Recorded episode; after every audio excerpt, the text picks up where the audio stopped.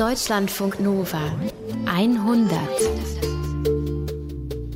Diese 100 ist eine Wiederholung vom 30. September 2016. Im Comic besteht das Gewissen ja immer aus zwei Figürchen. Engelchen und Teufelchen. Einer links, der andere rechts. Jeder von beiden versucht den anderen auszustechen. Als Zuschauer zu Hause ist das ja ganz einfach. Du denkst nur, ey, hör nicht auf den Teufel, du Idiot. Im echten Leben ist die Lage komplizierter.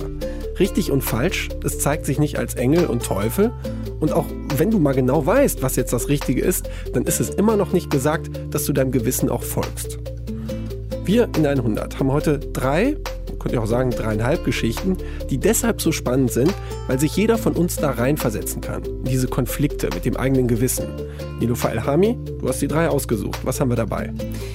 In der ersten Geschichte haben wir einen Algerier, einen junger Mann, der Imam werden möchte.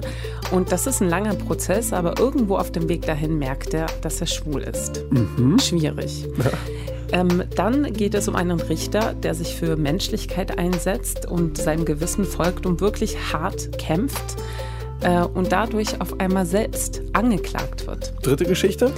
Genau, in der dritten Geschichte haben wir eine Autorin, die einmal nicht auf ihr Gewissen hört und dann merkt sie, dass es kaum wieder zum Schweigen gebracht werden kann und sie quält sich. Aha, kein Gewissen ist also auch keine Lösung. Wohin das führen kann, wenn jemand seinem Gewissen folgt oder es ignoriert, darum geht es heute in 100. Rund ums Gewissen, rund um die Stimme, die dich treibt. Ich bin Stefan Beuting und freue mich, dass ihr zuhört. Deutschlandfunk Nova. Wenn du in Algerien aufwächst und wenn du dann merkst, dass du schwul bist, dann hast du ein Problem. Denn Homosexualität ist strafbar. Dafür kannst du ins Gefängnis kommen. Wenn du gläubiger Muslim bist, dann wird das Ganze nochmal schwieriger. Und wenn du die Chance bekommst, dann ein Gelehrter zu werden, eine Ausbildung zum Imam zu besuchen, na was dann? Dann hast du einen Gewissenskonflikt. Und dieser Gewissenskonflikt bestimmt das ganze Leben von Lotfi Mohammed Zahed. Seine Geschichte erzählt Julia Möckel.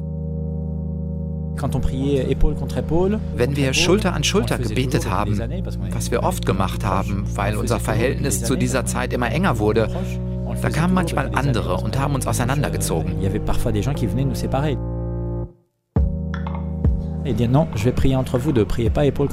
Sie sagten, nein, wir beten zwischen euch. Ihr betet nicht Schulter an Schulter.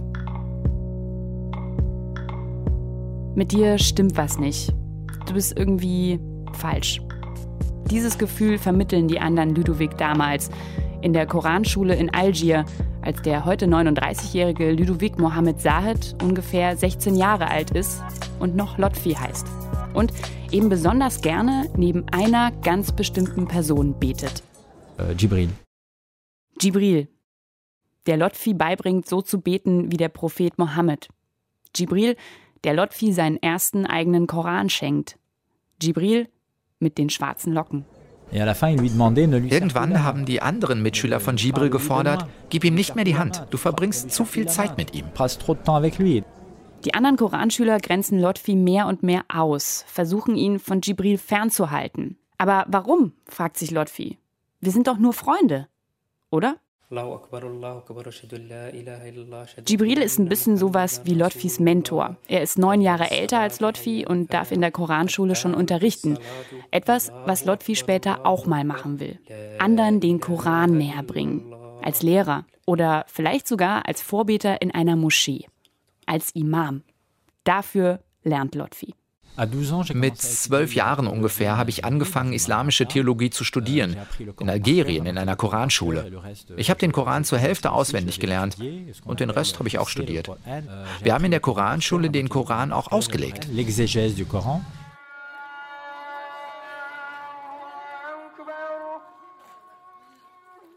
Lotfi Mohammed Saad ist in Algerien geboren.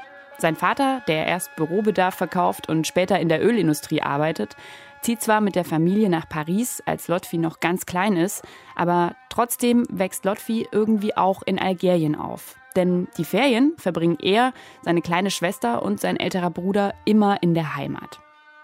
Dann ist Lotfi in Algier, wo er den Koran studieren kann, wo Jibril ist, wo alles gut ist. Wären da nicht diese Träume? Ich habe die sofort nach dem Aufwachen wieder verdrängt.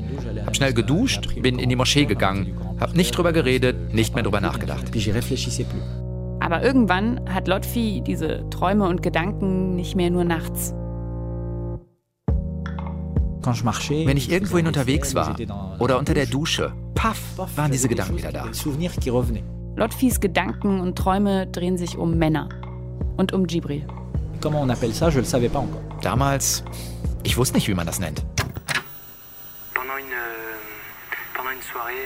Kurz vor seinem 17. Geburtstag sitzt Lotfi in seinem Zimmer in Algier und schaut französisches Fernsehen über Satellitenschüsse. Und da war ein Paar, zwei Männer. Die haben davon erzählt, wie wichtig es für sie ist, sichtbar zu sein. Draußen, in der Stadt, in der Öffentlichkeit. Wie wichtig es ist, die eigene sexuelle Identität zeigen zu dürfen. Dass das vielen hilft. In diesem Augenblick versteht Lotfi, ich bin schwul.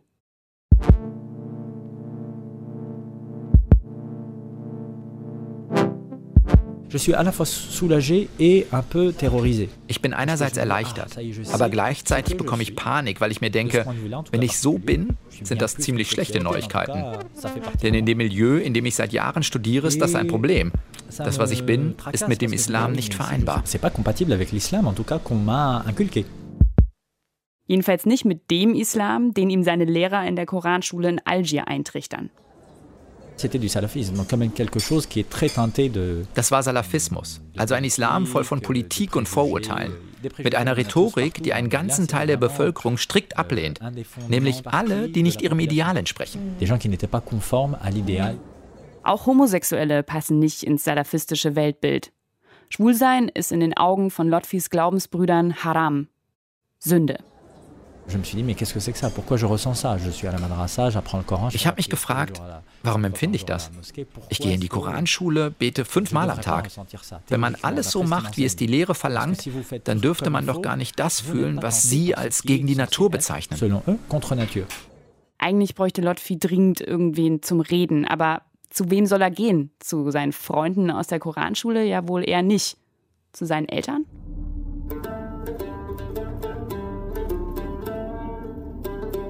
Lotfis Eltern sind Kabylen, stammen also aus der Bevölkerungsgruppe, die schon immer in Algerien lebt. Schon bevor im 7. Jahrhundert nach Christus die Araber kommen und das Land islamisieren. Und erst recht bevor im 19. Jahrhundert die Franzosen kommen und Algerien kolonialisieren. Heute, rund 55 Jahre nach der Unabhängigkeit Algeriens, sind die dort lebenden Kabylen größtenteils Muslime. Lotfis Eltern auch, aber mit dem dogmatischen, konservativen Salafismus können sie trotzdem nichts anfangen. Euh, mein Vater fastet nicht im Ramadan und betet auch nur ab und zu. Auch meine Mutter ist zwar religiös, aber überhaupt nicht dogmatisch. Sie trägt zum Beispiel nur zu bestimmten Anlässen Kopftuch. Sie ist ziemlich locker, was das angeht. Lotfis Eltern haben eher Angst, dass ihr Sohn zu radikal wird. Auch weil einige Salafisten damals in Algerien zum Heiligen Krieg aufrufen. Als sich abzeichnet, dass die Partei Islamische Heilsfront bei den Wahlen Anfang der 90er sehr stark abschneiden wird, putscht sich das Militär an die Macht. Und einige militante islamistische Gruppen reagieren mit dem Aufruf zum Dschihad. Der algerische Bürgerkrieg beginnt. Die Salafisten, mit denen ich zu tun hatte, waren friedlich. Sie waren gegen den Dschihad. Aber trotzdem hatten meine Eltern Angst.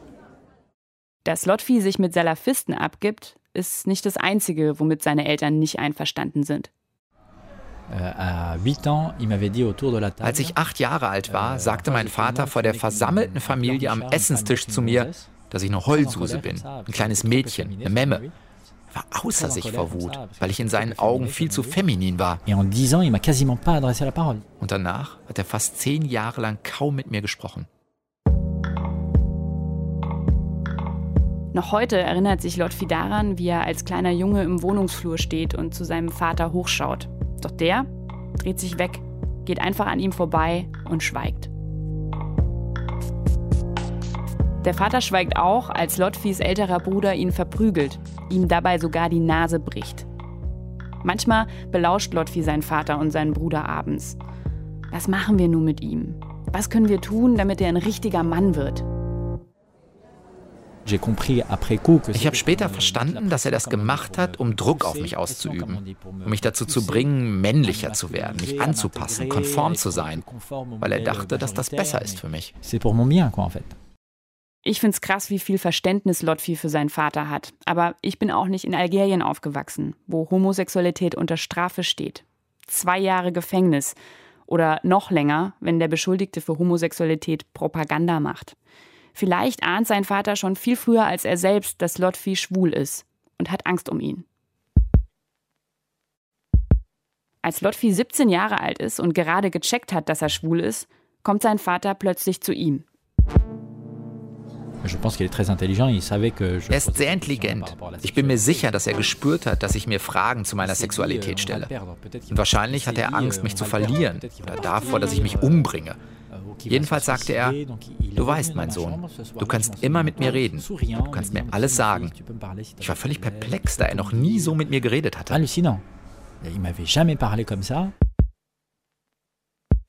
Jetzt ist es Lotfi, der schweigt.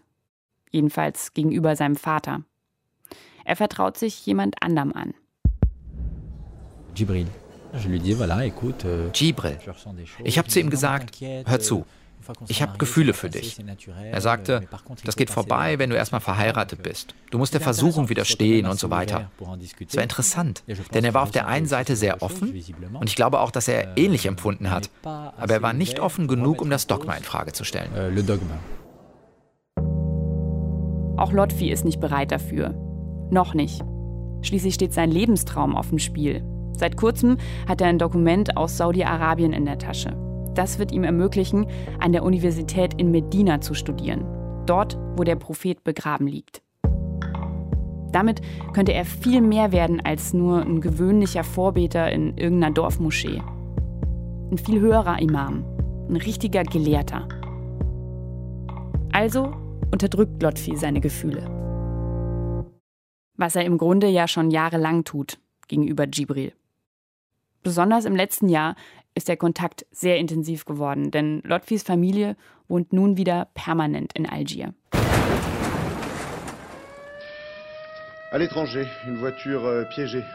30. Euh, Januar 1995.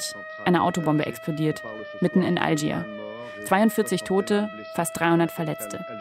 Der Bürgerkrieg zwischen Islamisten und den Sicherheitskräften und Geheimdiensten der algerischen Militärregierung ist plötzlich ganz nah.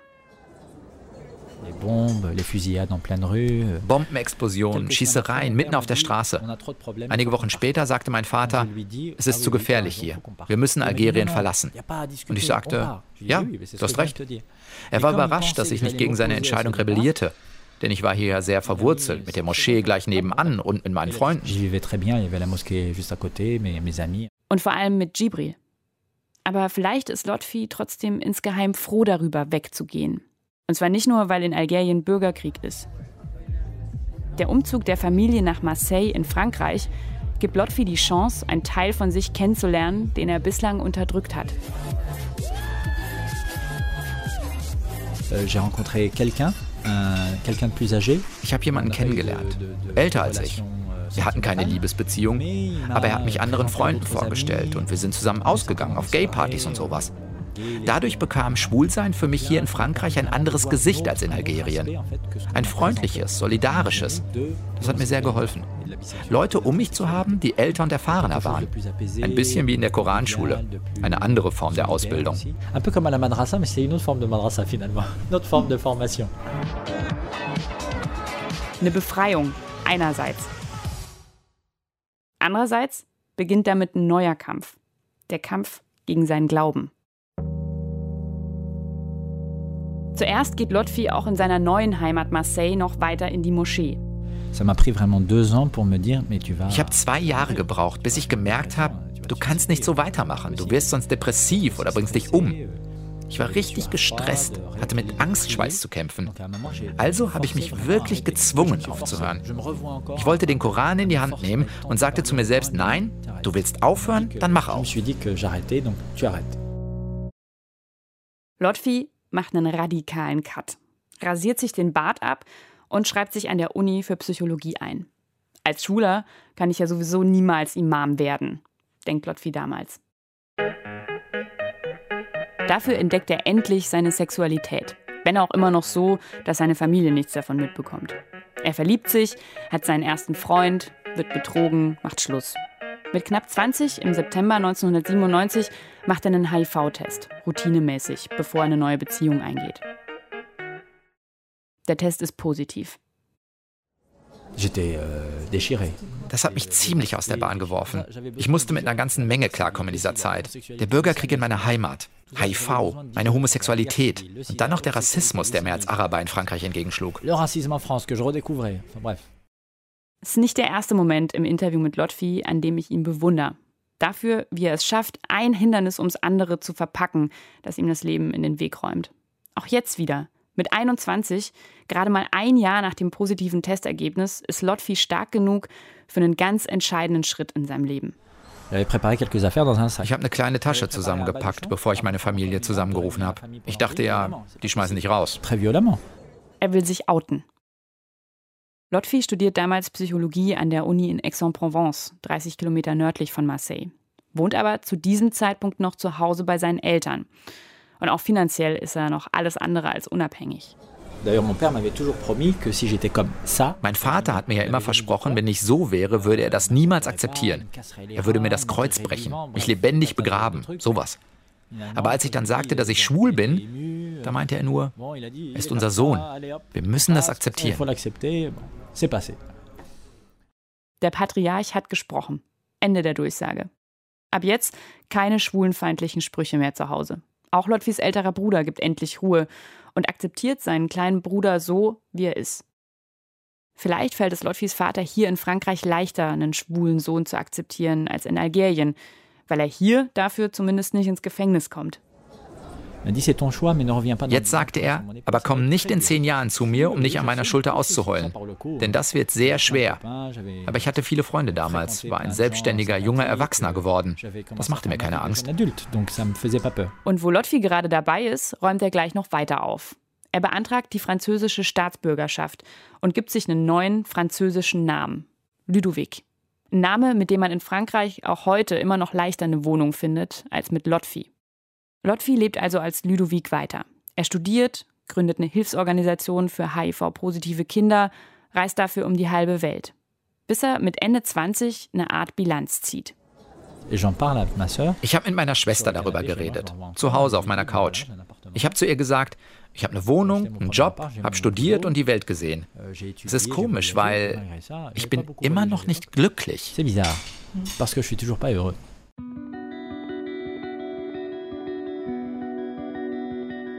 Jedenfalls nicht so, wie es früher war oder so, wie er dachte, es einmal werden zu können. Damals als kleiner Junge in Algier, als er seiner Oma beim Meditieren zuschaut. Jeden Morgen ist sie noch vor Sonnenaufgang aufgestanden, zum Morgengebet und hat meditiert. Zwei Stunden lang. Euh, Subhanallah, Alhamdulillah, La ilaha illallah, Allahu Akbar. Subhanallah. Zwei Stunden lang sitzt sie in ihrem Zimmer auf dem Bett, im Dunkeln und immer wieder ein und dasselbe Gebet. Die Ruhe, die seine Oma in diesen Momenten ausstrahlt, die Worte, die sie da vor sich hin murmelt. Schon als Kind will Ludovic wissen, wo das alles herkommt. Also habe ich den Koran in die Hand genommen und habe mir gedacht, da müssen so viele wunderbare Dinge drin stecken. Und ich komme nicht ran. Als Lotfi Mitte der 1980er zum ersten Mal im Koran von seiner Oma blättert, kann er noch kein Arabisch lesen. Da ist er gerade mal sieben oder acht. Aber er spürt was. Da ist etwas drin, das Menschen vereint. Etwas, das Brüderlichkeit und Schwesterlichkeit kreiert. Etwas, das Menschen schon seit Jahrhunderten inspiriert. Und das hat mich ungeheuer angesprochen und angezogen. Ich habe mich ein bisschen verliebt in die Spiritualität und die Philosophie des Islam. Je suis un peu tombé amoureux de la spiritualité, euh, de la philosophie euh, islamique. Deswegen ist er in die Koranschule gegangen. Deswegen hat er als Jugendlicher jahrelang den Koran studiert. Mit Ende 20 erkennt Ludovic, Es gibt da was, das ich noch nicht zu Ende gebracht habe. Etwas, das ich unter dem Teppich gelassen habe. Und ich dachte mir, vielleicht ist es die Spiritualität, die mir fehlt, die ich zur Seite geschoben habe.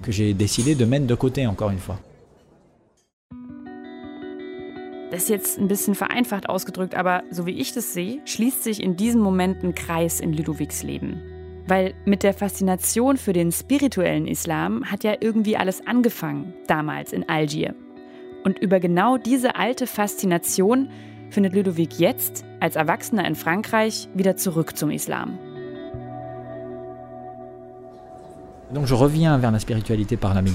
Ich habe meine Spiritualität wiederentdeckt, indem ich angefangen habe zu meditieren. Ich habe mich mit Buddhismus beschäftigt, bin nach Tibet gepilgert. Und dort habe ich verstanden, auch bei den Buddhisten gibt es Homophobie. Das ist nicht nur ein Problem des Islam oder vielmehr dessen, was manche daraus machen. Das gibt es überall. Also, vielleicht sollte ich dem Islam eine letzte Chance geben. Ludovic fängt wieder an, so zu beten, wie es ihm seine erste große Liebe beigebracht hat, damals in Algier. Erstmal nur einmal pro Tag. Und er kramt seinen alten Koran wieder hervor. Das Geschenk von Jibril. Zuerst hatte ich sofort wieder all die Codes und Verbote im Kopf, die mir meine salafistischen Lehrer als Jugendlicher eingetrichtert hatten. Ich musste all das dekonstruieren.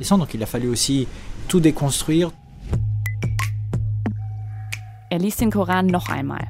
Neu ohne Vorurteile. Auch wenn der Koran meist von Heterosexualität spricht, er spricht auch von der Vielfalt der Sexualität.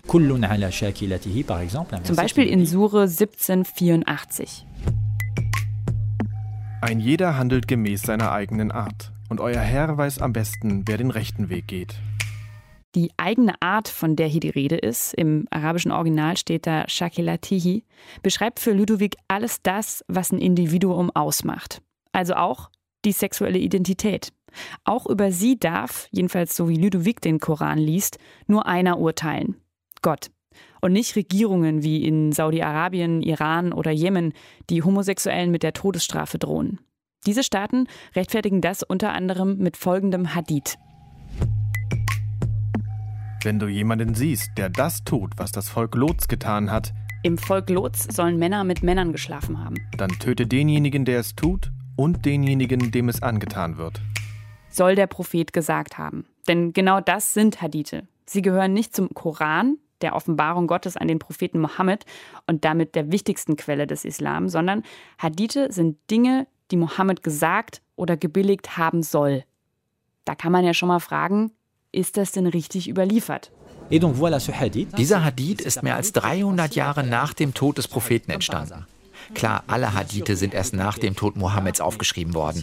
Aber 300 Jahre, das ist schon ungewöhnlich lange. Dieser Hadith ist für mich ganz klar einer, dessen Echtheit nicht sicher ist. Ein Hadith, dem man nicht trauen kann.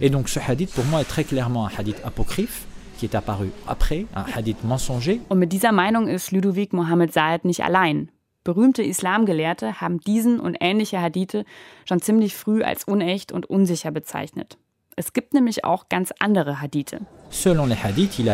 Anderen Hadithen zufolge hat Mohammed Homosexuelle oder Transsexuelle sogar bei sich aufgenommen. Damals nannte man sie Mukhanathun, also androgyne Männer, die sich geschminkt haben wie Frauen oder auch maskuline Frauen. Und die soll Mohammed vor homophoben Gefährten beschützt haben, die sie umbringen wollten.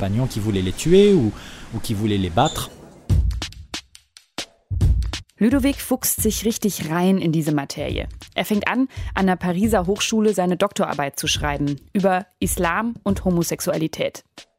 Er gründet die Organisation Homosexuelle Muslime Frankreichs. Er heiratet einen anderen schwulen Muslim. Die Ehe hält nicht, aber Ludovic macht weiter. Ein bisschen wie ein Getriebener. Ich habe wirklich ein wunderbares Leben gehabt. Ich habe so viel erlebt. Aber wenn Jugendliche in Zukunft ein bisschen weniger leiden und sich weniger damit herumschlagen müssten, unaufhörlich gegen Vorurteile anzukämpfen, das wäre schon besser. Dafür ignoriert Ludovic auch Mails von Leuten, die ihn beleidigen, beschimpfen oder sogar bedrohen. Denn längst nicht alle Muslime denken so fortschrittlich wie Ludovic. Das merkt er einmal mehr Anfang 2012 mit mittlerweile Mitte 30. Eine transsexuelle muslimische Person war gestorben und kein Imam wollte an ihrem Grab für sie beten. Und da ruft man mich. Und auf einmal ist Ludovic das, wovon er seit seiner Jugend träumt.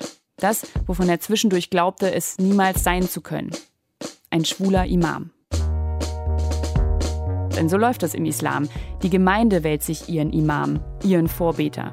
Ludovics Gemeinde, in der Homosexuelle und Transsexuelle genauso willkommen sind wie Frauen, die kein Kopftuch tragen wollen, ist zwar noch relativ klein, aber der 39-Jährige kämpft dafür, dass sie größer wird. Nicht nur in Frankreich. Imam, c'est un mot arabe, ça veut dire être devant. Imam ist arabisch und heißt vorne sein. Für mich ist ein Imam aber kein Führer, der alles bestimmt, sondern mehr ein Wegbereiter. Einer, der vorausgeht, um anderen zu ermöglichen, zu folgen, entsprechend ihrer eigenen Überzeugung und Persönlichkeit. Aus einem Gewissenskonflikt wird eine Mission für das eigene Leben. Und im Fall von Ludovic bricht das alte Vorurteile und Strukturen auf. Gut für die, die nach ihm kommen. Julia Möckel war das mit der Geschichte vom schwulen Imam. Ihr hört die 100 und uns geht es heute ums Gewissen, um die Stimme, die dich treibt. Und äh, mit so einem Gewissen sollte ja jeder von uns ausgestattet sein. Und als wir die Sendung vorbereitet haben, haben wir auch gesagt, Gewissen, check, haben wir. Ähm, und äh, wir waren auch ehrlich gesagt, äh, erster Reflex war, ja, nee, da ist auch alles mit im Reinen. Und dann haben wir so überlegt, naja, vielleicht doch nicht, da war doch was. Und äh, Nilofa Elhami, Redakteurin der Sendung, hat ganz tief in ihrem Gewissen rumgekramt und hat dann noch eine sehr spannende Geschichte gefunden. Eine, die man doch so als Baustelle bezeichnen könnte. Ne? Eine Baustelle, eine Liebesgeschichte, die ist schon zehn Jahre alt jetzt. Damals wohnte ich in Berlin, ich war Anfang 20 und ich habe einen jungen, wunderhübschen Syrer kennengelernt. Der hieß Ronny diese Liebesgeschichte hat ein bisschen gedauert. Wir haben uns bestimmt fünf, sechs Wochen gedatet und nur Kaffee getrunken, so dass ich gedacht habe, will er überhaupt was von mir mhm. oder reden wir nur über Weltpolitik und Philosophie und äh, so tauschen Aber Bücher aus oder sowas. Gerade wenn es so langsam anfängt, könnte ja was Ernstes draus werden. Letztendlich gab es da Zeichen dafür, dass es losgeht. Mhm. Ähm, wir mochten uns, wir haben geflirtet, wir wollten, fühlten uns wohl, wir haben uns umarmt. Und dann gab es so ein schon so ein Höhepunkt. Nämlich einen Abend waren wir draußen, haben was getrunken, standen auf der Straße, haben uns verabschiedet. Und da gab es diesen Kuss. Diesen wunderbaren Kuss und eine ganz lange Umarmung. Und er strahlte und ich strahlte, weil wir beide wussten, jetzt geht's los. Yes. Wow. Große Liebe. Tolle Zukunft für euch beide. Und das war das letzte Mal, dass ich Ronny gesehen habe. Weil ein paar Tage später hat sich mein Ex-Freund gemeldet, der mich verletzt hatte, der mich betrogen hatte, der einfach ähm, ganz schlimm zu mir war. Super Timing aber auch, ne? Typisch, habe ich gedacht. Jetzt meldet er sich, jetzt, wenn ich jemanden gefunden habe, und dann hat er, hat er sich entschuldigt. Ich liebe dich, ich möchte, bitte, bitte, verzeih mir, können wir wieder versuchen und so. Und was mache ich? Ich lasse mich drauf ein. Und was ist mit Ronny? Ja, schlechter Timing, der ist einfach da und ich breche den Kontakt ab. Ich schreibe ihm, Ronny, ich kann dich nicht treffen, es ist hier viel, ich kann es dir auch nicht erklären, der lässt aber nicht locker. Dann fängt so eine Lügenkette an. Ronny, mir geht's nicht gut, ich bin krank, ich muss operiert werden, ich muss das Land verlassen, egal, es war vollkommen absurd, was ich da erzählt habe. Der ließ aber nicht locker, der hat sich ernsthafte Sorgen gemacht. Der hat gesagt, ich, egal wo du bist, ich, ich komme zu dir, bitte lass, ich will dir helfen, ich, äh, wir, wir müssen so. Mhm. Das wurde dann zu viel. Und was habe ich gemacht? Nummer gelöscht, also Nummer geändert, E-Mail-Adresse, alles neu. Und ein paar Wochen später bin ich auch aus Berlin weggegangen, weggezogen. Wir haben jetzt ja eine Sendung, die geht zum Thema Gewissen. Und ähm, so bist du da drauf gekommen. Welche Rolle spielt denn sonst so Ronny in deiner Erinnerung? Taucht er manchmal nochmal auch abgesehen außerhalb vom Funkhaus auf? Oh ja, Aha. jedes Mal, wenn ich in Berlin bin, vor allem Berlin-Schöneberg, vor allem in einer ganz gewissen Straße, in der wir immer Kaffee getrunken haben, denke ich, was mache ich, wenn Ronny, und ich bin oft in Berlin, wenn Ronny auf einmal vor mir steht, in der U-Bahn, auf der Straße, irgendwo, und ich denke, ich würde sterben. Ich habe so ein schlechtes Gewissen. Das ist die einzige Geschichte, die mich seit zehn Jahren verfolgt. Und vor allem mit der Syrien, mit dem Syrienkrieg. Der kam aus Aleppo. Hm. Ich muss jedes Mal, wenn ich das Wort Aleppo höre, an Ronny denken. Und ich frage mich, ist er zurückgegangen? Wo ist er? Lebt er noch? Was macht er? Ja, was macht er? Ronny, wenn du das jetzt hier hörst, ähm, es äh, ist alles ganz anders gewesen. Und ähm, es tut ja, mir echt leid. Es liegt nicht an dir. Nee, überhaupt nicht. Was wir daran sehen, ist, schlechtes Gewissen hat eine hohe Halbwertszeit und ähm, bringt man dein Gewissen einmal zum Schweigen, äh, dann wird es etwas lauter und über lange Zeit sehr laut. Jeden Tag treffen wir Tausende von kleinen und mittleren und auch großen Entscheidungen. Einige von denen fühlen sich eher falsch an, andere richtig. Aber die Preisfrage dabei ist ja, was ist denn richtig? Ist richtig, wenn ich mich so entscheide, dass es gut ist für meine Karriere? Ist es richtig, wenn ich geltendes Recht beachte? Oder ist eine Entscheidung dann gut, wenn mein Gewissen mir sagt, dass sie gut ist? Jan Robert von Renesse ist Richter am Landessozialgericht NRW. Er hat auf sein Gewissen gehört und das aus seiner Sicht Richtige getan und sich damit Feinde gemacht. Julia Smilger erzählt seine Geschichte. Dieser 10. März ist ein besonderer Tag am Landgericht Düsseldorf. Ein Richter wird verklagt. Sein Name Jan Robert von Renesse. Ein großgewachsener, dunkelhaariger Mann mit aufmerksamen Augen betritt das Gerichtsgebäude. Er wirkt müde und mitgenommen. Ich kenne ihn anders, vital, überzeugend, für seine Sache stehend. Seit sieben Jahren berichte ich über seinen vertragten Fall. Sieben Jahre, etwa 20 Radiobeiträge, Zeitungsberichte auf Deutsch, Englisch und Russisch und ein Auftritt im israelischen Fernsehen. Dazu hunderte von Recherchestunden und verzweifelte Versuche, durch den juristischen Dschungel hindurchzufinden. Jan Robert von Renesse hat jahrelang dafür gekämpft, dass Holocaust-Überlebende eine Ghetto-Rente bekommen. Damit hat er seine eigene Karriere aufs Spiel gesetzt. Und dass er heute verklagt wird, auch das hängt mit den Ghetto-Renten zusammen. Das nordrhein-westfälische Justizministerium wirft Renesse vor, er habe das Ansehen der Justiz beschädigt. In einer Petition an den Bundestag habe er gesagt, die Rentenkläger hätten in Nordrhein-Westfalen kein gerechtes Verfahren bekommen. Dieser Vorwurf ist Renesses Verhängnis. 2009 ist das Jahr, in dem ich das erste Mal auf die Ghetto-Renten und den Richter Jan Robert von Renesse aufmerksam werde, durch einen Zufall. Ich möchte den Historiker Jürgen Zaruski vom Institut der Zeitgeschichte in München zu einem völlig anderen Thema interviewen. Doch der Historiker ist mit seinen Gedanken woanders. Er erzählt, dass er gerade wutend Brand ein Schreiben der deutschen Rentenversicherung in die Zimmerecke geschleudert hat. Ich kann mir kaum vorstellen, was den eher zurückhaltenden und ruhigen Wissenschaftler derart aus der Fassung gebracht haben könnte. Dann erfahre ich, Zaruski hat ein Gutachten über die Arbeitssituation im Ghetto Lemberg für ein Gericht erstellt. In dem juristischen Fall geht es um einen israelischen Holocaust-Überlebenden, der eine Ghetto-Rente in Deutschland beantragt hat. Die deutsche Rentenversicherung lehnt aber ab. Der Mann hätte damals im Ghetto Lemberg gar nicht arbeiten können, weil dort die Situation ein reines Chaos gewesen sei. Was den Historiker besonders aufregt, ist, mit welchen Argumenten die Rentenbeamten ihre Sicht beweisen wollen mit einem Zitat, in dem es hieß, im Distrikt Galizien des besetzten Polens, da hätte also bei der Arbeitsverwaltung ein großes Chaos geherrscht und erst die SS hätte das reparieren können. Das Zitat stammt aus dem sogenannten Katzmann-Bericht. Katzmann war dort SS- und Polizeiführer und der Exekutor des Holocaust. Dieser Katzmann-Bericht war ein Leistungsbericht, in dem dieser NS-Verbrecher gezeigt hat, wie gründlich er die Juden des Distrikt Galiciens ermordet hat, wie noch die letzten Flüchtlinge aus ihren Erdbunkern geholt worden sind. Was Katzmann unter Ordnung machen verstand, war die Tatsache, dass er die galizischen Juden ermordet hat. Was er unter Chaos verstand, war, dass es eine bestimmte Zeit gab, wo man sich durch Arbeit als Ghettoinsasse noch eine Zeit lang retten konnte. Also dieser Ordnung- und Chaosbegriff, das wurde vollkommen unreflektiert aus einem widerlichen Erguss eines Nazi-Verbrechers übernommen und dann sozusagen gegen die Ansprüche von Überlebenden in Stellung gebracht. Ich blicke zuerst nicht ganz durch. Eine Rente für eine Arbeit im Ghetto?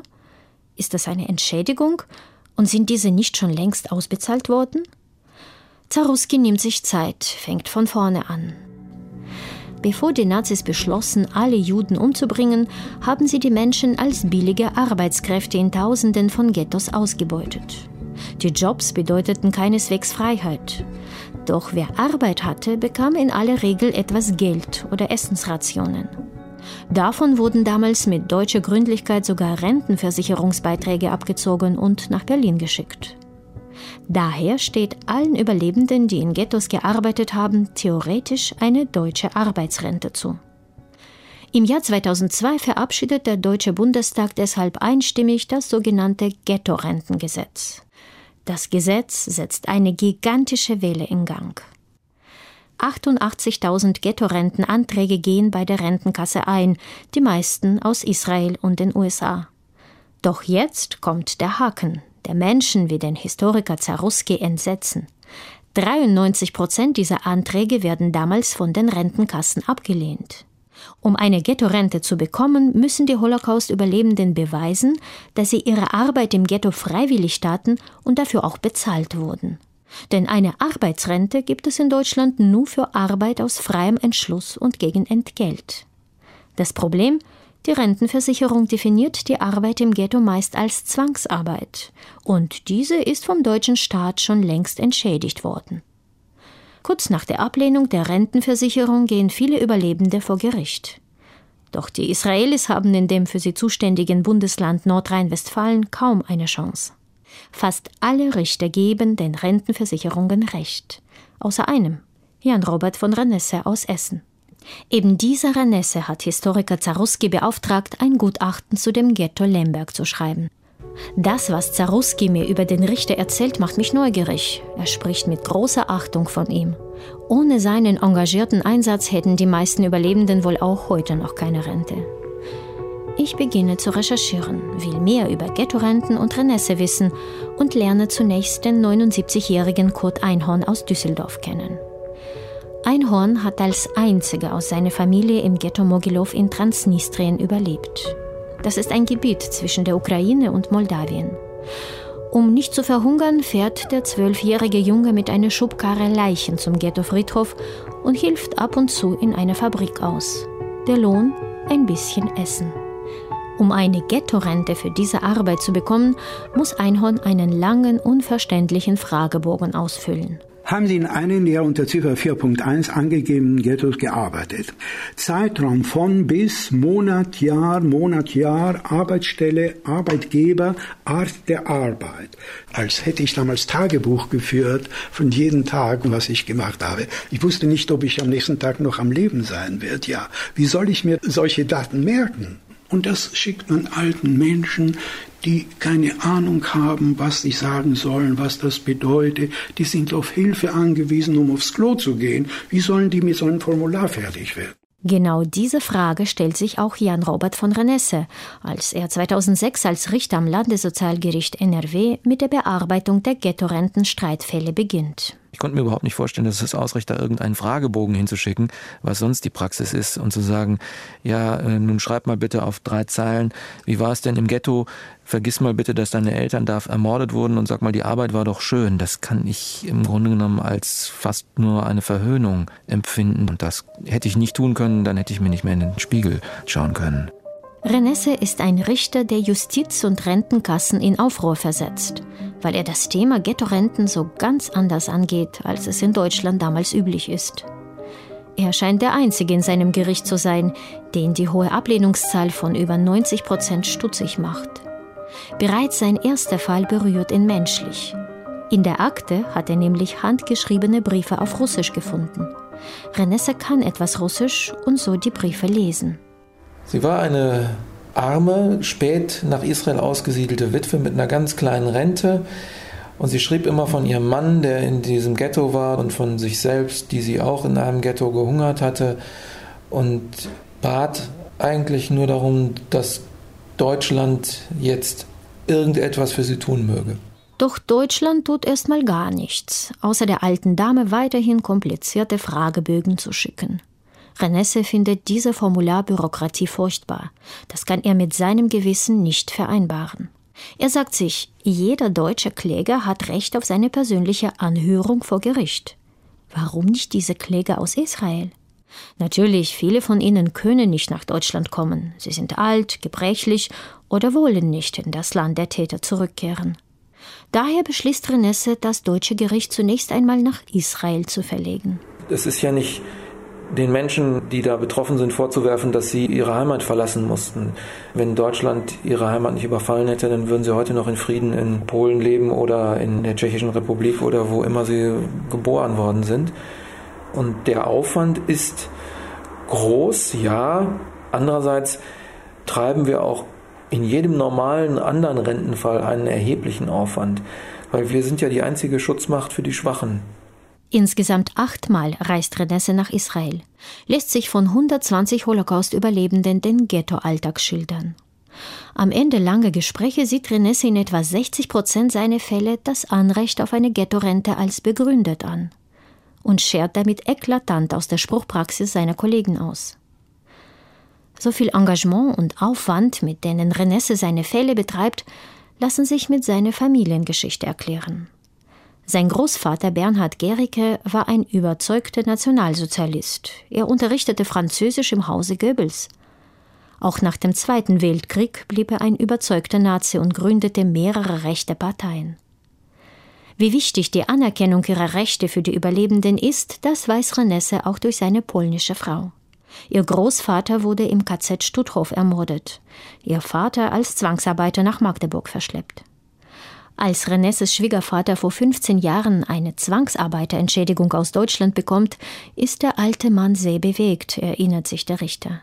Endlich war sein Leid offiziell anerkannt worden. Mir stand schon vor Augen, was wäre, wenn ein Mensch, so wie mein Schwiegervater, so ein, ein Schreiben aus Deutschland kriegt, nachdem seine Familie das alles durchgemacht hat, wo drin steht, nee, wir glauben dir aber nicht so ganz einfach. Was nicht heißt, dass man alles unbesehen glauben muss, aber man muss halt dann erstmal mit demjenigen reden und geduldig nachfragen und sich nicht da auf irgendein Formular verlassen. Mit den Holocaust-Überlebenden reden. Genau das ist der Knackpunkt. Persönliche Befragungen halten Renesses Kollegen am Landessozialgericht NRW für überflüssig, zu zeit- und kostenaufwendig.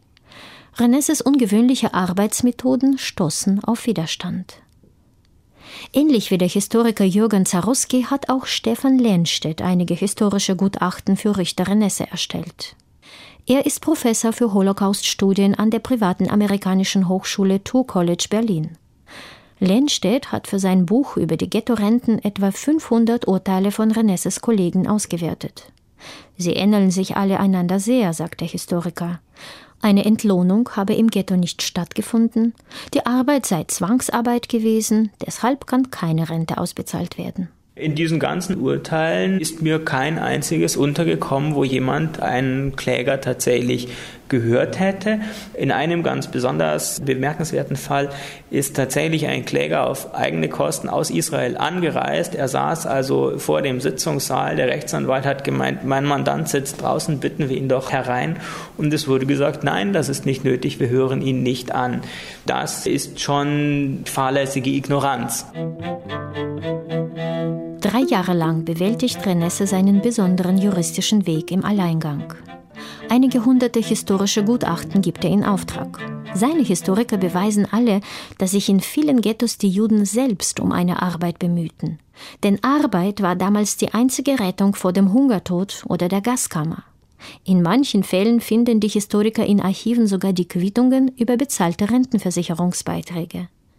Daraufhin kritisieren sie 2009 in einem Appell die bisherige restriktive Ablehnungspraxis der deutschen Rentenversicherung und der Sozialgerichte und warnen vor Fehlentwicklungen. Das Thema sorgt für Medienaufsehen. Die Ghetto-Renten werden immer öfter zum wichtigen Gesprächsthema zwischen der deutschen und der israelischen Regierung. Die deutsche Justiz kann dies nicht länger ignorieren. 2009 ändert das Bundessozialgericht in Kassel die bisherige Rechtsprechung und beschließt, Rente soll jeder Antragsteller bekommen, der in den Ghettos zwischen Arbeit und Hungertod entscheiden musste, selbst wenn er nur Brot oder Suppe als Entgelt bekommen hat. Alle abgelehnten Anträge, Tausende, sollen neu überprüft werden. Ein Sieg für Richter Renesse. Für seine Kollegen am Landessozialgericht ist das wie ein Kinnhaken.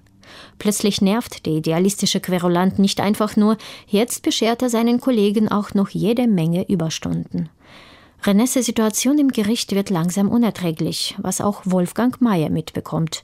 ehemaliger Richter am Bundessozialgericht Kassel. Ich habe 2010, glaube ich, war es und 2011 bei zwei Vorträgen zu völlig anderen Themen leider mitbekommen müssen, dass sich einige der Kollegen im Landessozialgericht Nordrhein-Westfalen in der Kantine, aber auch in den Pausen bei dieser Veranstaltung unaufgefordert im Übrigen, das kam mehr zufällig, sehr, sehr abfällig über den Kollegen geäußert haben, was in mir den Eindruck hervorgerufen hat, er könnte möglicherweise Opfer eines Mobbings geworden sein. Auch ich merke, dass nach jedem Bericht, jedem Artikel über Renesse und Ghetto-Renten sich seine Situation nur verschlimmert.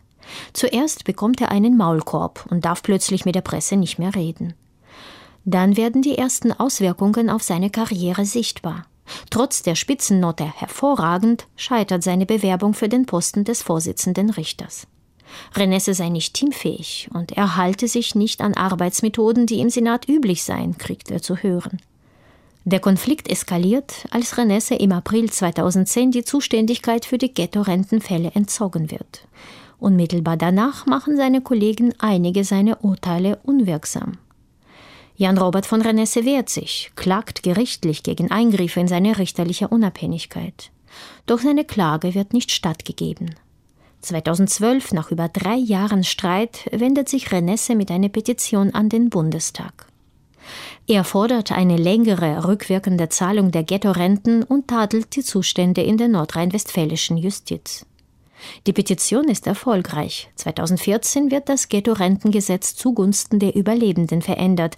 Sie bekommen Nachzahlungen in fünfstelliger Höhe. Allerdings nicht alle erleben das. Auch Gott Einhorn nicht. Er stirbt ein halbes Jahr zuvor. Was danach passiert, könnte man als den Anfang vom Ende dieser Geschichte bezeichnen.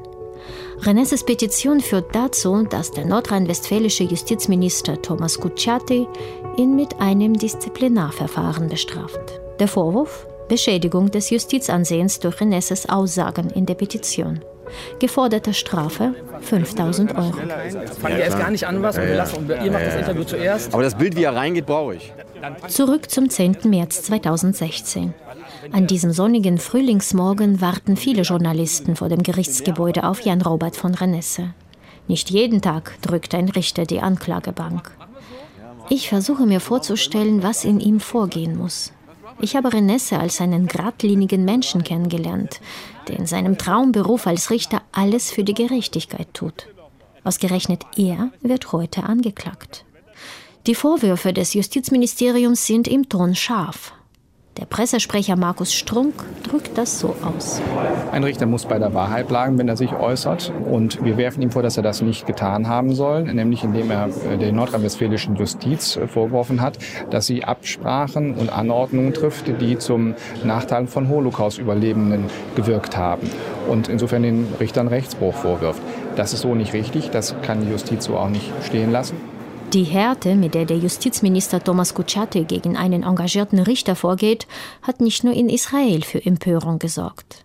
Kritik kommt auch aus eigenen Justizreihen, auch von Peter Pfennig.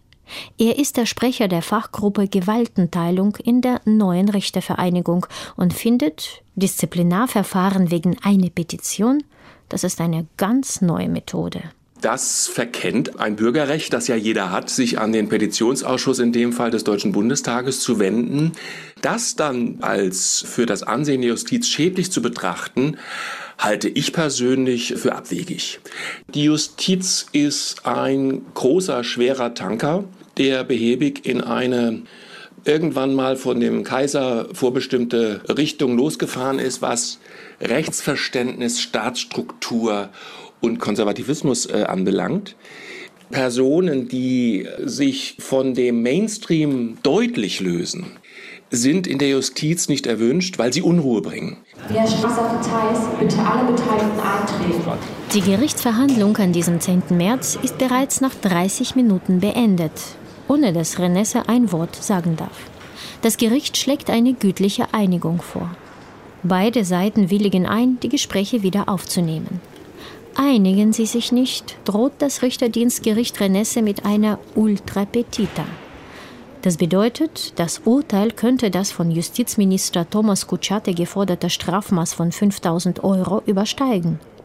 Denkbar ist alles. Vom Verweis bis zur Suspendierung aus dem Richterdienst.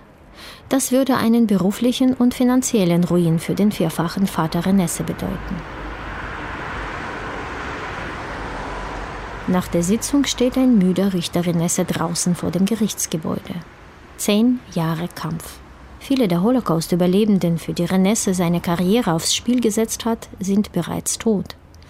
War es das wert? Es gibt ja diesen Satz im Talmud, ne? wenn man einen Menschen rettet, dann rettet man die ganze Welt. Und wenn ich an die Einzelnen denke, die das als ein Stück Versöhnung erlebt haben, das auch so ausgedrückt haben im Gerichtssaal, dann denke ich, hat es sich gelohnt. Allerdings sagt Renesse, sei der Druck des permanenten Kampfes mittlerweile unerträglich. Er will seinen Gegnern anbieten, die Vorwürfe nicht mehr zu äußern. Schweigen gegen endlich Ruhe. Weil man die ganze Zeit Mühlstein um den Hals hat, wo man das Gefühl hat, man wird gleich unter Wasser gezogen und strampelt und hat für nichts anderes mehr Kraft und muss ständig irgendwelche Papiere sortieren und sich verteidigen, kann nachts nicht schlafen. Das ist eigentlich furchtbar. Das ist auch der Grund, warum ich zu viel mehr entgegenkommen bereit bin, als es der Sache willen vielleicht richtig wäre. Nach dem Verhandlungstag bleibe ich dran und verfolge die Verhandlungsgespräche in den Wochen und Monaten danach. Sie ziehen sich in die Länge. Im August scheinen sie gescheitert zu sein, weil ein neuer Gerichtstermin für den 13. September anberaumt wird. Das Schicksal von Richter Renesse wird auch Gegenstand eines offenen Briefs an die nordrhein-westfälische Ministerpräsidentin Hannelore Kraft, unterschrieben von 15 Repräsentanten deutscher und internationaler jüdischer Verbände. In letzter Minute zieht der Justizminister Thomas Kutschaty seine Klage zurück. Drei Zeilen der Presseerklärung aus seinem Ministerium beenden den jahrelangen Streit. Das Justizministerium und Herr Richter am Landessozialgericht Dr. Jan Robert von Renesse haben sich verständigt. Hinsichtlich des Inhalts der Verständigung haben die Beteiligten Vertraulichkeit vereinbart. Durch Beschluss hat das Richterdienstgericht das Disziplinarverfahren daraufhin eingestellt. Zum Inhalt der Einigung darf Jan Robert von Renesse nichts sagen. Aber trotzdem, er kann aufatmen. Und was übrig bleibt, seine Überzeugung. Ich habe auch immer das gemacht und getan, was ich nach meinem Gewissen tun musste. Dass es manchmal so schwierig ist, dem auch wirklich zu folgen, das habe ich mir vorher so nicht vorgestellt. Aber gut, ich glaube, ich will es trotzdem wieder so machen.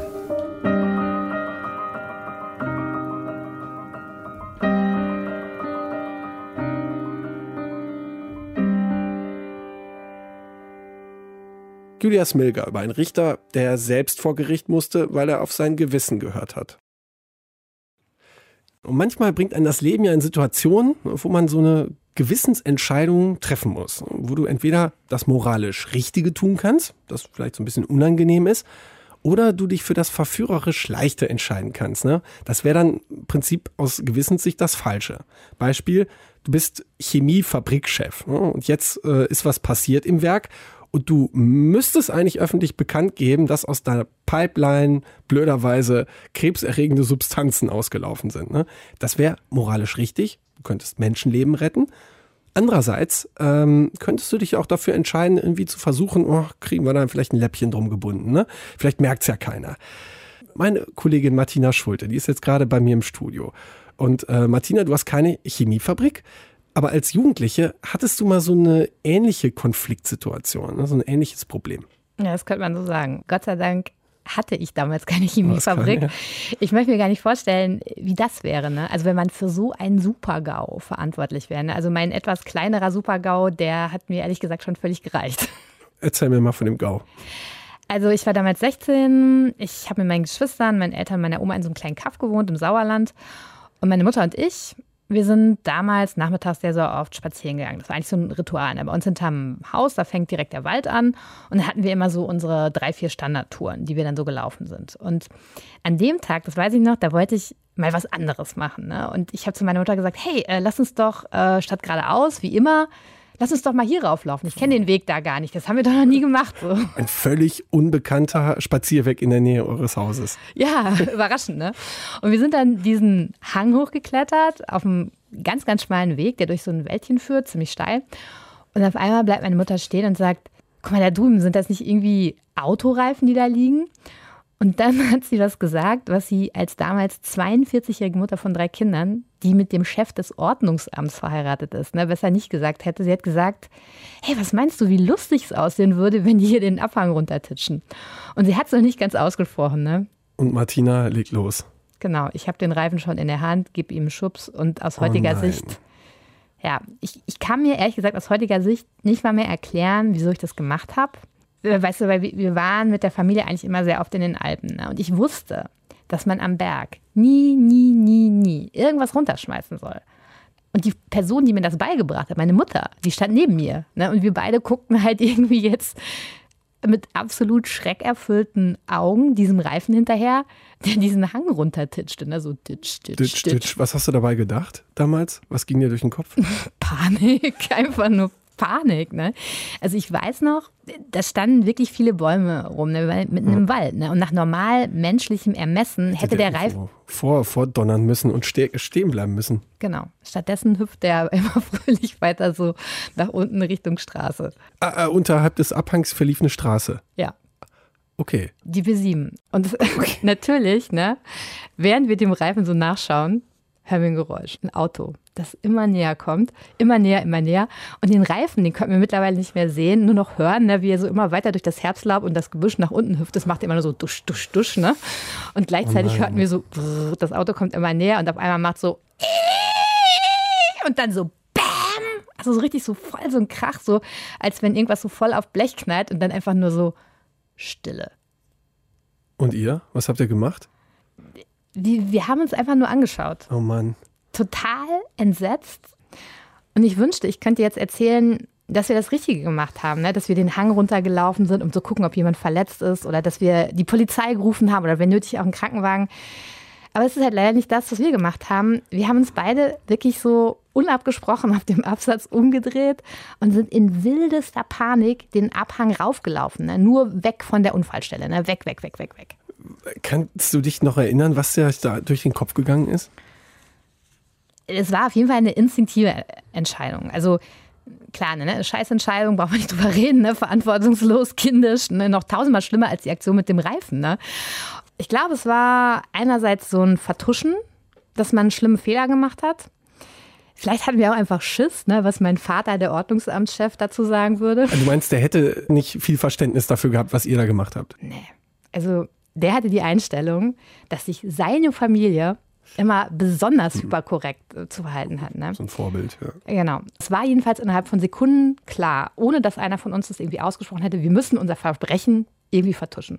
Und deswegen sind wir dann so auf den krassesten Schleichwegen Richtung nach Hause gelaufen. Also wir haben auf dieser zwei Kilometer langen Strecke bis nach Hause, haben wir Häuser vermieden, Straßen vermieden, damit uns halt niemand in der Nähe des Tatorts sieht. Wir sind sogar ein Stück über die Eisenbahntrasse gelaufen und dann haben wir uns von hinten aus dem Wald so an unser eigenes Haus rangeschlichen und sind dann so im Garten aufgetaucht und da war wie immer meine Oma, die irgendwas am Hacken war.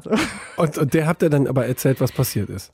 Nee, wir waren total neben der Spur. Wir haben kurz Hallo gesagt, sind eigentlich Aha. wie von der Tante gestochen an ihr Mann, vorbei ey. ins Haus gestürmt. Das Schwerverbrecher. Genau. Und, und im Haus saßen wir dann da und dann so, hm, wir, wir, wir, wir halten es nicht aus. Ne? Also es wurde halt auch von Minute zu Minute schlimmer, weil du denkst natürlich schon, was ist da passiert, was ist mit den Leuten auch passiert. Ne? Und äh, wir haben uns dann die Fahrräder geschnappt und meine Mutter so zu meiner Oma so, äh, wir gehen noch ein bisschen Fahrrad fahren, ist so schönes Wetter, ne? so total schlecht geschauspielert. Und meine Oma so, äh, wieso, ihr seid doch gerade erst äh, zurückgekommen. Und in Wirklichkeit war es natürlich so, dass uns unser schlechtes Gewissen zurück an den Tatort getrieben hat. Okay, Krimi-Wissen aus äh, Sonntagsabendsendung, das stimmt tatsächlich. Ne? Observier den Tatort, vielleicht kommt der Täter zurück. Ne? Und diesen Satz, ne, der Verbrecher kehrt immer an den Tatort zurück. Den hat meine Mutter, als wir mit den Fahrrädern so zurück Richtung Unfallstelle gefahren, hat die immer so mantramäßig vor sich hin gemurmelt. Ne? Und es ist auch verrückt. Ich kann mich wirklich noch an jede Minute dieser Fahrt erinnern. Ne? Also diese Kettler-Aluräder, die Sonne, das schöne Wetter, das Herbstlaub und dann diese viel zu vielen Kurven, ne? bis wir endlich dann da an dieser Unfallstelle waren und äh, auch so mein wirklich bis zum Hals äh, schlagendes Herz. Also, ja, und was war an der Unfallstelle? Was habt ihr gesehen? Nix. Da war nichts. Da waren keine mhm. Leute, da war keine Polizei, kein Krankenwagen, gar nichts. Wie lange war das denn her? Wie lange habt ihr dafür gebraucht, um wieder dahin zu kommen? Dreiviertel Stunde, 60 Minuten oder so. Was wir aber sofort gesehen haben auf der Straße, war eine riesenfette Bremsspur. Und da lagen eben auch Scherben. Also wussten wir, hier ist tatsächlich irgendwas passiert. Aber die Frage war natürlich, was? Klar, ne, ist jemand verletzt? Wie schwer ist jemand verletzt? Ne? Und das hat unsere Panik natürlich und unser schlechtes Gewissen einfach auch noch vergrößert. Ja, das kann ich mir vorstellen, ja. Und dann sind wir wieder nach Hause gefahren, was sollten wir auch machen, ne? Und mittlerweile war halt mein Vater von der Arbeit zurückgekommen und ich weiß noch, ich bin nicht ins Haus gegangen, ne, um ihn zu begrüßen, weil ich hatte einfach fürchterliche Angst vor dieser Konfrontation. Mir war richtig schlecht, mir war übel. Und deswegen ist halt dann eben nur meine Mutter rein. Und sie hat dann so zu meinem Vater gesagt, dass wir meine Tante Hilde besuchen wollen, so ganz spontan, und dass wir das Auto brauchen. Bloß weg von diesem personifizierten, schlechten Gewissen Vater. Ne? Aber der hat also nichts davon mitbekommen, oder? Kein Wort. Stattdessen ging dann unsere Flucht quasi vor unserer eigenen Verantwortung weiter ne, zu Tante Hilde. Das ist die Schwester von meiner Mutter. Und die war aber leider nicht da. Und dann haben wir halt bei Onkel Herbert und Tante Leni geklingelt, die wohnen im gleichen Haus.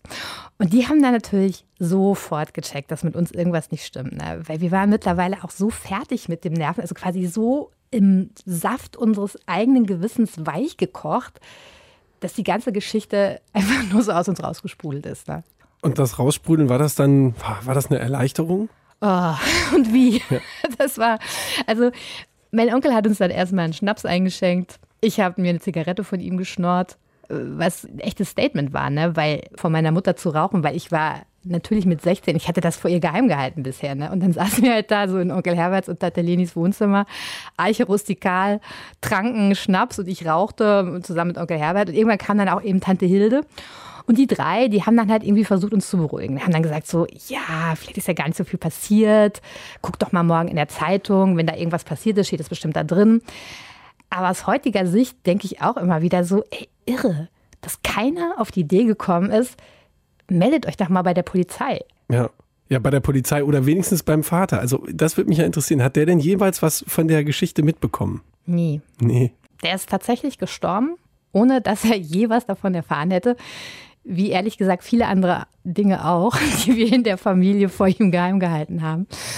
Nee, also als wir an dem Abend nach dem Unfall nach Hause gekommen sind, wir sind ganz schnell so ins Bett, weil wir wussten halt eben auch, wenn wir es meinem Vater erzählen, dann schickt er uns zur Polizei. Und ich glaube, es war halt irgendwie auch so, dass wir diese Fassade der Rechtschaffenheit irgendwie nach außen aufrechterhalten wollten. Ne? Also gegenüber dem Dorf, der Welt, aber eben auch, glaube ich, vor allen Dingen gegenüber meinem Vater. Ne? Und das Irre war eben, da, da, wurden wir halt eben auch von meinen Tanten mütterlicherseits und meinem Onkel wurden wir da total unterstützt. Ne? Die haben die Geschichte auch für sich behalten. Ne? Die haben nie gesagt, ey, ihr müsst mit Wolfgang, also ihr müsst äh, mit meinem Vater darüber irgendwie reden. Habt ihr denn noch mal irgendwann eine Gelegenheit gehabt, rauszufinden, was da jetzt genau bei dem Unfall passiert ist, an, der, an dem Tatort? Also wir haben in den nächsten Tagen immer wieder in die Zeitung geguckt, ob da ein Unfall erwähnt wird, aber da kam nichts. Ne? Und ich bin dann Tage später, weil das hat mir auch wirklich keine Ruhe gelassen. Da bin ich nochmal mit dem Fahrrad hin, weil ich mir die Unfallstelle nochmal genauer anschauen wollte. Und dann habe ich halt eben gesehen, dass auf der Leitplanke, da war an so einem Vierkant Stahlträger so ein draufgeschraubtes Katzenauge. Und das war total umgeknickt. Also ich vermute mal, dass der Reifen volle Kanne dagegen getitscht ist, was den Riesenknall erklären würde, den wir gehört haben. Und ich vermute auch mal, hoffentlich möglicherweise, dass die armen Leute in dem Auto halt voll in die Eisen gegangen sind und halt einfach mit dem Schrecken davon gekommen sind. Ne? Und du und deine äh, Mama, da, ihr beiden Komplizen, ähm, sprecht ihr da heute noch manchmal drüber? Auf jeden Fall. Also es gibt sogar so eine Art Ritual immer wenn ich mit meiner Mutter da in der Gegend spazieren gehe mhm. oder wenn wir mit dem Auto an dieser Stelle irgendwie vorbeikommen, dann sagt meistens einer von uns, oh Gott, weißt du noch, und dann gucken wir immer diesen Abhang hoch und äh, weißt du, so halb wissend, halb gequält irgendwie. Und manchmal so an übermütigen Tagen, dann ruft auch einer von uns so, Achtung, Reifen! Und dann kichern wir so. Weißt du, so ein, kennst du so schlechtes Gewissen kichern? Ja, hi, hi, hi. also nicht so richtig befreit. Ne? Nee, überhaupt nicht. Mhm. Und ähm, was noch ganz interessant ist, also ich habe ja dann später bei der Lokalzeitung gearbeitet, war halt auch viel als Gerichtsreporterin unterwegs und da hat diese Reifengeschichte irgendwie dazu geführt, dass ich immer unheimlich viel Verständnis hatte für die Motive der Leute, die da vor Gericht standen. Ne? Weil ich wusste hm. einfach so aus eigener Erfahrung, wie schnell ich eine ganze Kette von falschen Entscheidungen treffen kann. Ne? Und dass ich mich halt in der Praxis unter den richtigen Umständen ne, dass ich mich weniger moralisch und korrekt und verantwortungsbewusst verhalte, als ich in der Theorie so denke. Ich glaube, es gibt unterschiedliche Lerntypen. Ich gehöre auch zu dieser Gruppe, der muss erstmal sowas äh, erleben. Der muss erstmal auch in dem Saft seines eigenen schlechten Gewissens, wie du gerade so schön gesagt hast, schmoren und kochen, um zu merken, dass es keine gute Alternative ist zum richtigen Handeln, zum Handeln nach deinem Gewissen. Das war die 100, die Sendung zum Gewissen über die Stimme, die dich treibt. Und ähm, zum Schluss wollen wir gerne Danke sagen. Danke an Julia Möckel, die uns über den schwulen Imam erzählt hat. Danke an Martina Schulte, die gebeichtet hat, dass sie damals äh, Autoreifen einen Berg runterkullern hat lassen, die dann irgendwie ja, über eine Straße gerollt sind und ihr über Jahre dann doch noch ein schlechtes Gewissen gemacht haben. Danke an Julia Smilger, die uns über den Richter Jan Robert von Renesse erzählt hat, der seinem Gewissen gefolgt ist und sich damit ein ziemlich schweres Leben gemacht hat. Danke an Max Burbach in der Technik, danke an Nilofar Elhami in der Redaktion, online Petra Bäumer, ich bin Stefan Beuting, schön, dass ihr zugehört habt.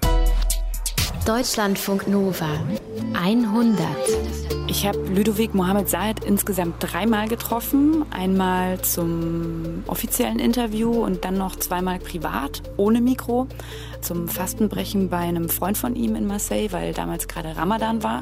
Und einmal am Strand. Das war sehr wichtig, weil ich gemerkt habe, wie er im Laufe der Zeit Vertrauen gefasst hat zu mir, mir seine Geschichte zu erzählen, sich auch mit mir zusammen teilweise nochmal erinnert hat, was habe ich wann, wie, warum gemacht. So habe ich ihn kennengelernt als Menschen, der sehr reflektiert ist, sehr viel durchgemacht hat in seinem Leben und sich deswegen zur Aufgabe gemacht hat, anderen, die sich in einer ähnlichen Lage wie er befinden, zu zeigen, es lohnt sich, für das einzustehen, was ihr seid für das zu kämpfen, was ihr sein wollt und woran ihr glaubt.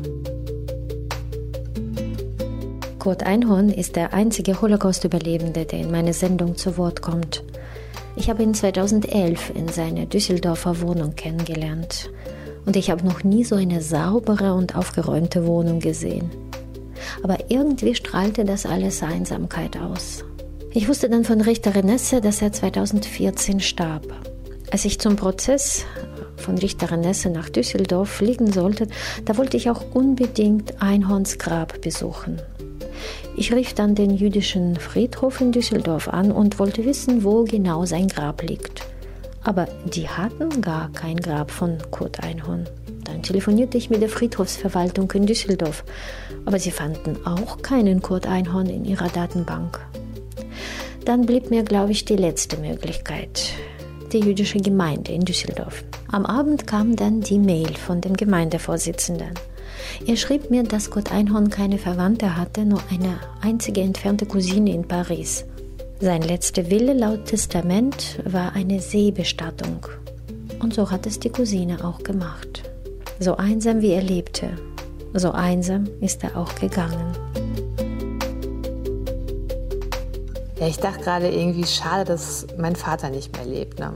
Wenn er noch leben würde, dann wäre heute nämlich der optimale Zeitpunkt, um ihm eines unserer zahlreichen Familiengeheimnisse irgendwie auf elegante Art und Weise zu beichten. Ich könnte ihn halt einfach anrufen und sagen, hey Papa, heute, da kommt ein 100 zum Thema Gewissen, da habe ich auch was gemacht. Ich bin mir nicht sicher, ob er da heute drüber lachen könnte oder ob er mir nach so vielen Jahren immer noch schwer ins Gewissen reden würde. Deswegen. Ich glaube fast, ähm, er würde Letzteres tun. Deutschlandfunk Nova 100. Jeden Sonntag um 16 Uhr. Mehr auf deutschlandfunknova.de.